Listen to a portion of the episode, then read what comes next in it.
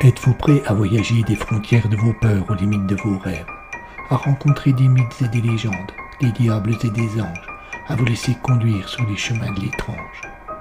Arcanum Fabulas. Saison 4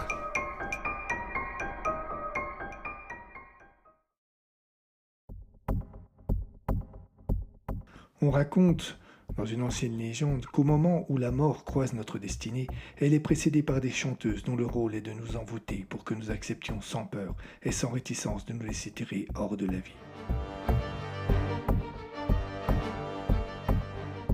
Ces chants presque magiques que nous entendons au moment fatal permettent à la mort d'approcher sans que nous la remarquions.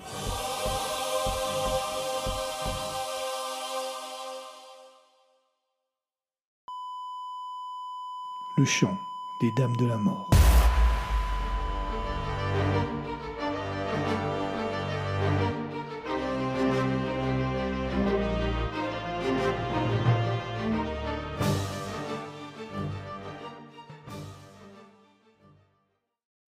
Épisode 8. Le mélomane, partie 1. Un bruit soudain dans un silence de mort, cela a toujours tendance à stresser.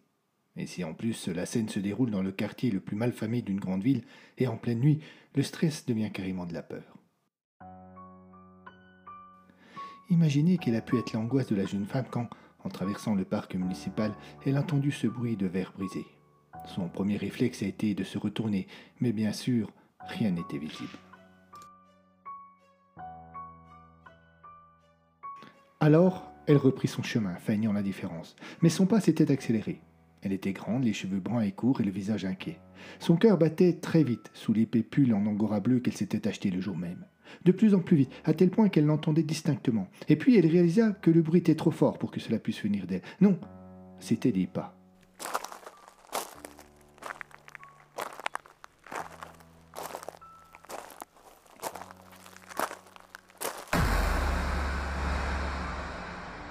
C'est sans doute la dernière pensée qui lui traversa l'esprit.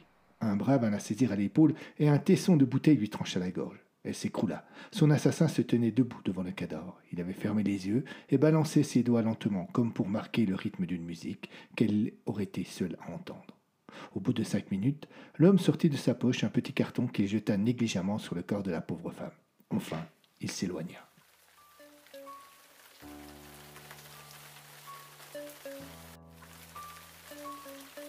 Une pluie fine se mit à tomber. Les d'eau frappaient le front de la jeune victime, glissaient lentement pareil à une larme le long de sa joue, puis finissaient cette course entre les lèvres entr'ouvertes de la morte. Mais malgré ce breuvage,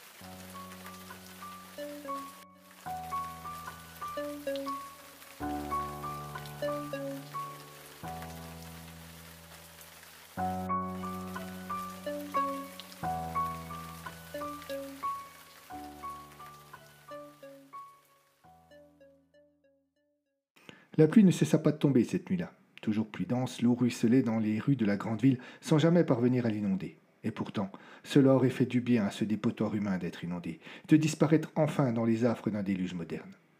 La personne qui était le mieux placée pour le savoir dans cette ville, c'était le lieutenant Danny Falk du troisième district, attaché à la police criminelle. Ce n'était pas facile de s'appeler Falk lorsqu'on est lieutenant de police, parce qu'il y a toujours un collègue qui se croit malin en faisant le rapprochement avec Peter Falk, l'acteur qui incarne le lieutenant Colombo. N'empêche qu'en ce moment, Danny aurait bien voulu avoir les mêmes capacités de déduction que son homonyme télévisuel, car l'affaire du mélomane lui paraissait insoluble.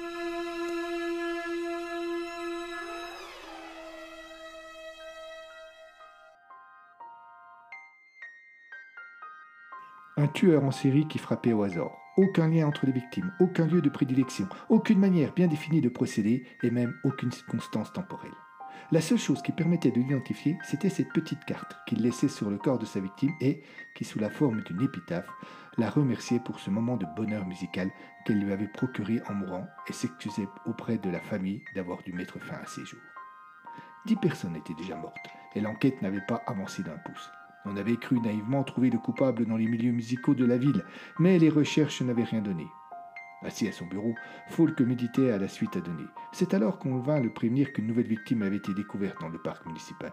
Une jeune femme d'une trentaine d'années, égorgée. Sans grand espoir de faire avancer son enquête, Falk se rendit sur place. Le jour s'était levé, mais la pluie, elle, n'avait pas cessé, et la grisaille ambiante collait bien à la tristesse de la scène. Si cela avait été un film, il y aurait eu un Oscar à la clé.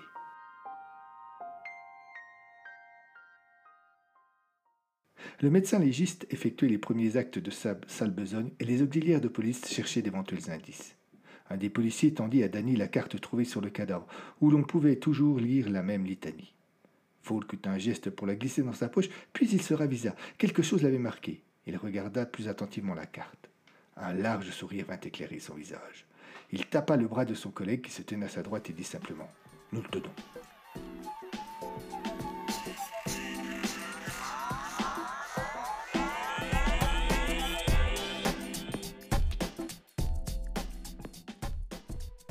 Le commissariat du 3e district n'était pas le plus luxueux de la ville, loin de là. Les couloirs et les installations électriques étaient vétustes, les bureaux ridiculement petits. C'est justement dans l'un d'eux que Falk s'apprêtait à faire sa démonstration. Regarde, dit-il à son collègue. L'assassin a écrit un numéro de téléphone sur une feuille et cette dernière était posée sur la carte. En appuyant avec son stylo, il l'a marqué. En passant un léger coup de crayon de papier, on devrait apercevoir le numéro en question. Effectivement, le premier indice sérieux de l'enquête se dévoila sous la hachure du crayon. Il ne fallut pas longtemps par la suite pour savoir à qui appartenait ce numéro.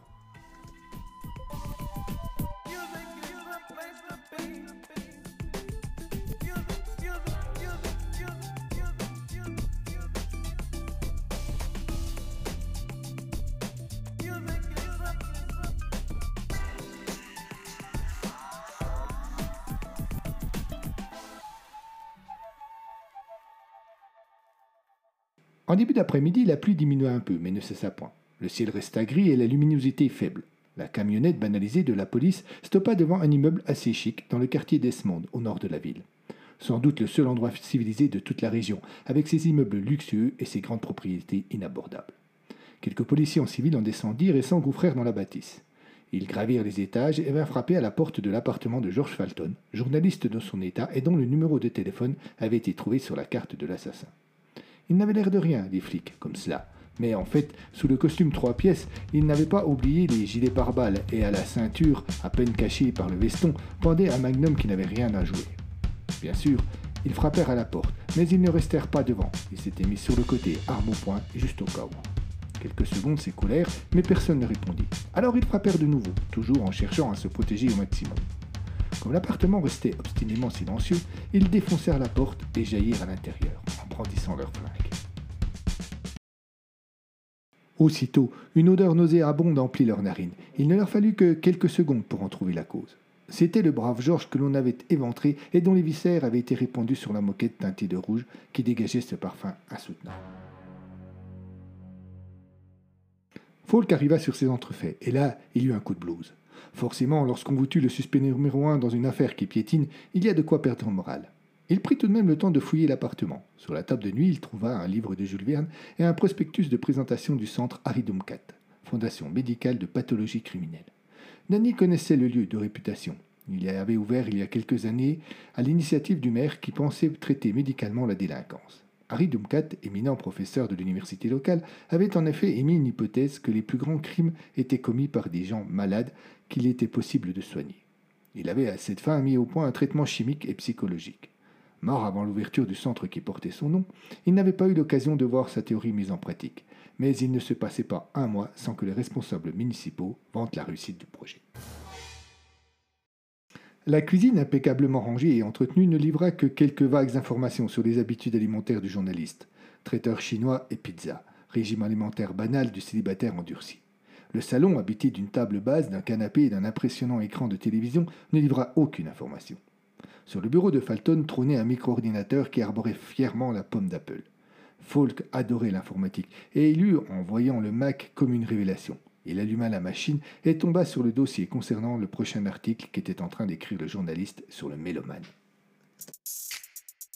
Il ne s'agissait que d'un brouillon regroupant des notes, des scans de documents, quelques photos des lieux du crime et juste le début de l'article proprement dit. Falk éplucha les documents avec obstination. L'un d'entre eux rassemblait dans les trois colonnes d'un tableau les dates des croix et des intitulés étranges D, DDC, DSFMPC, auxquels le lieutenant n'entendit rien de prime abord. Il passa son chemin pour plonger dans les fiches très détaillées des victimes qu'avait rédigées le journaliste. Nom, prénom, date de naissance, situation familiale, profession, hobby, anecdotes, circonstances et date de l'assassinat. Il réalisa en lisant ces dernières informations que les croix dans la colonne DDC du tableau précédent correspondaient aux dates des assassinats. DDC, date du crime, réalisa Falk. Il revint sur le dit document et se concentra sur la seconde colonne, DSFMPC. Il retourna les lettres dans tous les sens, puis d'un seul coup se précipita dans la chambre de Falcon. Danny s'empara du prospectus de présentation du centre Harry Dumcat et le feuilleta. Le document expliquait qu'en six ans d'existence, aucun criminel qui lui avait été confié n'avait commis de nouvel acte répréhensible au cours des nombreuses autorisations de sortie dont il bénéficiait. Le lieutenant referma le livret sur la couverture. Fondation médicale pathologie criminelle, FMP et DS pour la date de sortie. Le tableau devint limpide. Il fallut une courte analyse aux policiers pour voir une concomitance entre les dates de sortie dont bénéficiaient les patients du centre et les dates des meurtres. que tenait une nouvelle piste. Mince, certes, mais une piste.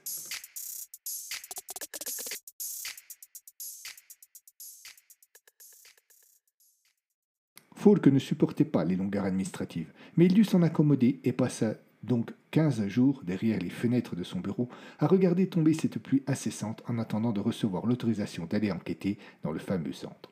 En effet, lors de sa première visite, il se fit conduire sans ménagement par la direction qui demanda l'intervention des services municipaux, lesquels affirmèrent que l'accès du lieu était soumis à une autorisation de la mairie et que l'importance de l'enquête qu'il menait n'y changeait rien. Il dut donc faire une demande en trois exemplaires que, visiblement, les services concernés ne parvenaient pas à déchiffrer car la réponse n'arrivait pas.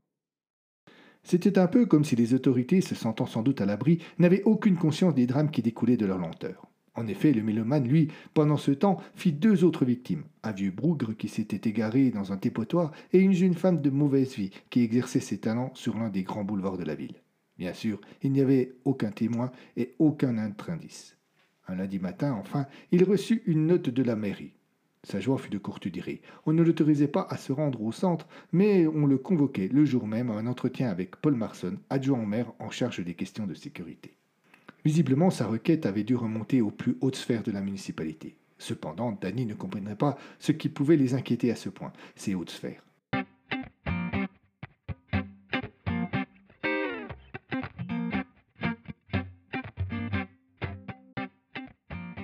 C'est armé d'un parapluie et couvert d'un impair qu'il se rendit à pied à ce rendez-vous. Les trottoirs n'étaient hantés que par quelques silhouettes semblables à la sienne qui se hâtaient de fuir le froid et l'humidité. Mais chaque fois que l'une d'elles disparaissait sous le porche ou l'entrée d'un immeuble, une autre semblait venir prendre sa place, surgissant du coin d'une rue ou d'un taxi sur le toit duquel la pluie composait une étrange mélodie. que les divisageait tous, comme s'il pensait pouvoir reconnaître le mélomane sous les traits de l'un d'eux. Et pourtant, il arriva dans le hall de la mairie sans avoir fait aucun progrès dans son enquête. Toutes ces ombres n'avaient été que de braves citoyens qu'aucune attitude n'avait trahis. Il eut un sourire en réalisant combien cette curiosité avait été naïve et malsaine.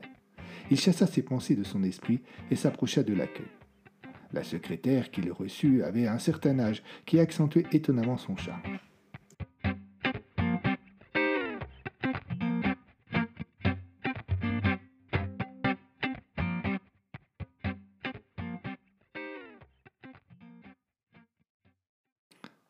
Avait de Marson une image joviale. L'homme, malgré une abondante chevelure blanche et un âge avancé, avait gardé un visage jeune et un peu rond, sur lequel un sourire éclatant restait à demeure. On le voyait assez souvent aux actualités régionales, serrant la main d'un policier qui s'était distingué, regardant avec amusement un spectacle d'une classe de primaire, ou allant à la rencontre d'une foule de citoyens dont tous les problèmes paraissaient le concerner au plus haut point.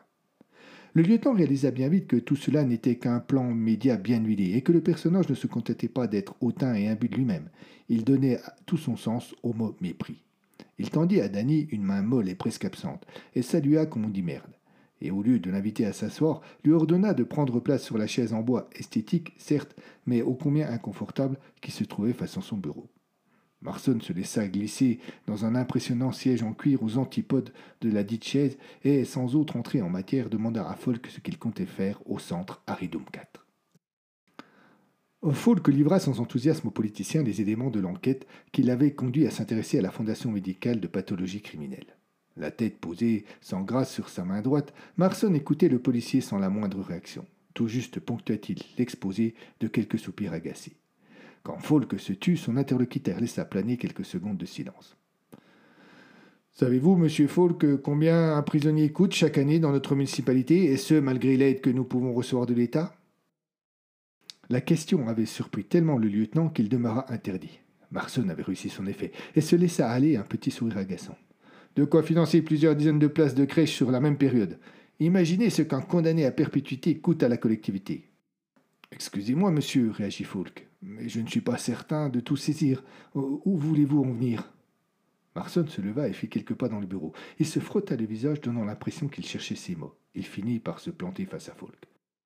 Je n'aime pas l'idée que vous alliez enquêter au centre Doomcat. Grâce aux personnes qu'elle réhabilite, la Fondation rend un service immense à la collectivité. Je n'ai pas envie que vous jetiez le discrédit dessus au nom d'une vague piste des plus incertaines.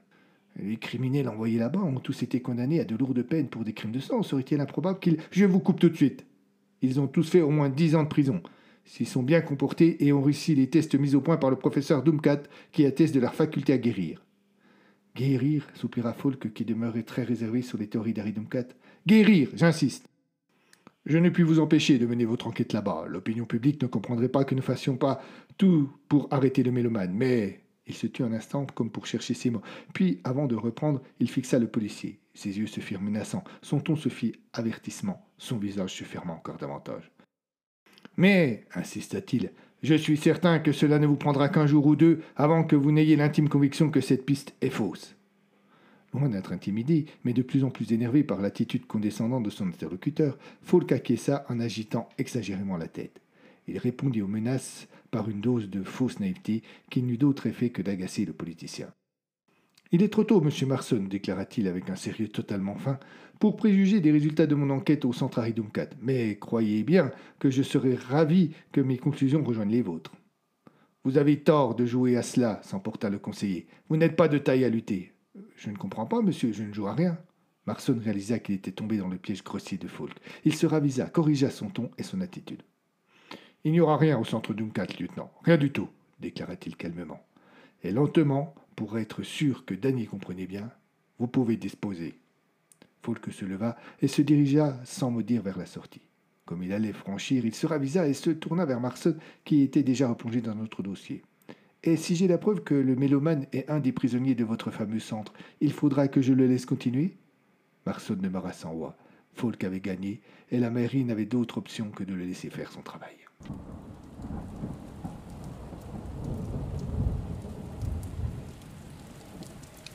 Cela faisait plusieurs semaines maintenant que la pluie tombait sans discontinuer, ou presque. En fait, depuis le soir on avait retrouvé le cadavre de cette jeune femme dans le parc municipal. On aurait pu penser que le ciel pleurait ses morts inutiles. Il n'en était rien. Le ciel se moquait éperdument de ces millions d'humains entassés au milieu des odeurs de soufre et dont certains n'avaient pour unique distraction que la mort. Ce qui l'intéressait, le ciel, c'était peut-être de nettoyer cette ville, mais l'eau ne semblait pas suffisante. Falk pensait à tout cela lorsque sa voiture s'immobilisa dans la cour de la fondation. Dans sa poche, le précieux sésame signé de la main de Marson, une vulgaire feuille A4 à en tête de la municipalité.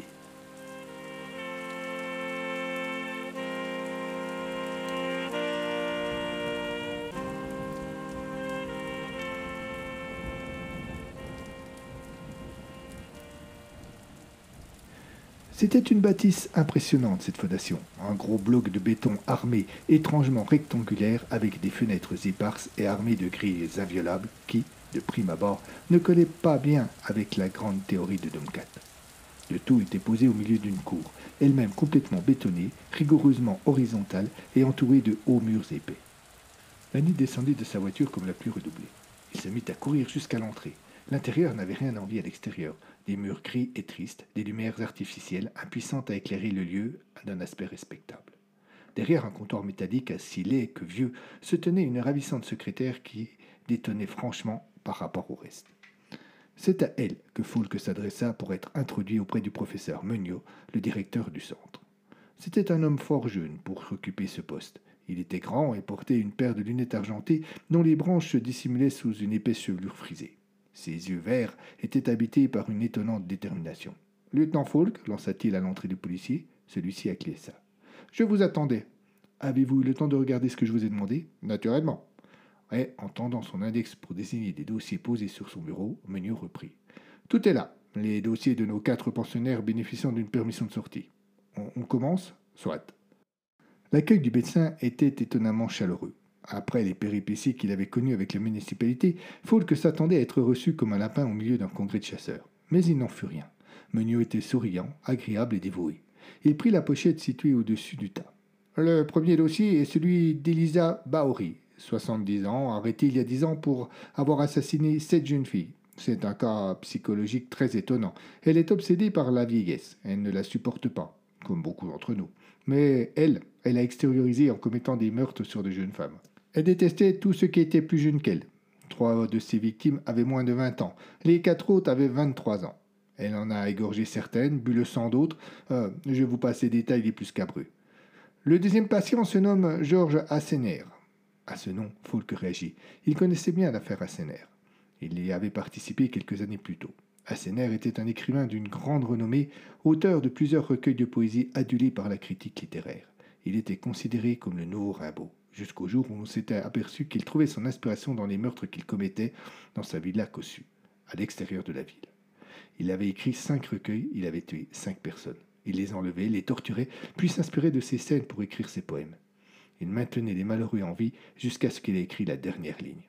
Alors, il les achevait et signait son œuvre originale avec leur sang. Falk fit comprendre au professeur qu'il n'était pas nécessaire de s'étendre sur le sujet, qu'il connaissait très bien le personnage. Eh bien, passons au troisième, dit-il. Joseph Larcher, un vétéran du Vietnam, trois fois décoré, mais surtout une fois blessé, un éclat d'obus dans la tête que les chirurgiens n'ont pas pu enlever. Il serait capable de vous tuer. Ah, c'était avant qu'il ne soit soigné. Un paranoïaque de la pire espèce. Il tuait pour se défendre, mais comme il croyait que tout le monde lui en voulait, il tuait tout le monde. Il a été arrêté alors qu'il essayait de poignarder un flic d'origine asiatique en hurlant Mort aux Viettes. On pense que l'on peut lui attribuer une trentaine de meurtres. Mais ce n'est pas le pire, car le pire, c'est Paul Luguer, dit le chirurgien. Il y a quinze ans, il a opéré sans aucune anesthésie six touristes dans une station balnéaire au sud du pays. Il leur ouvrait le ventre et pratiquait des ablations non létales, mais affreusement douloureux. Lorsqu'on l'a arrêté, il y en avait trois autres enchaînés dans sa salle d'attente, et qui attendaient leur tour. C'est incroyable, laissa échapper le lieutenant. Oui, mais comprenez bien que toutes ces affaires remontent à il y a au moins dix ans, et que depuis ces personnes ont été soignées et vont beaucoup mieux, sans quoi ils ne seraient pas là. Je sais, la fameuse méthode Dumcat. C'est cela, et croyez-moi, cela marche. J'ai cependant toutes les raisons de penser que l'une d'elles est le mélomane, affirma le lieutenant. C'est stupide, et votre entrevue avec eux vous prouvera que vous avez tort. Car c'est bien pour cela qu'il était ici, Falk, pour interroger tous les malades, pour les sonder les plus profondément possible, comprendre leur motivation et savoir lequel d'entre eux profitait de ses permissions pour accomplir ses crimes, pour savoir lequel était le mélomane. Il n'y avait pas l'ombre d'un doute dans l'esprit du lieutenant qui avait repris pas à pas l'enquête du journaliste Falton. Le règlement de l'établissement permettait aux malades en voie de guérison de quitter le centre entre 9h et 23h certains jours. On pensait ainsi les réhabituer lentement à la vie en société. Au début, ce fut un véritable tollé. Beaucoup ont alors pensé que les Toubibs, méthode Dumcat ou pas, étaient plus fous que leurs patients. Mais en six ans, il n'y avait eu aucun problème. L'affaire du Melon allait peut-être changer les choses.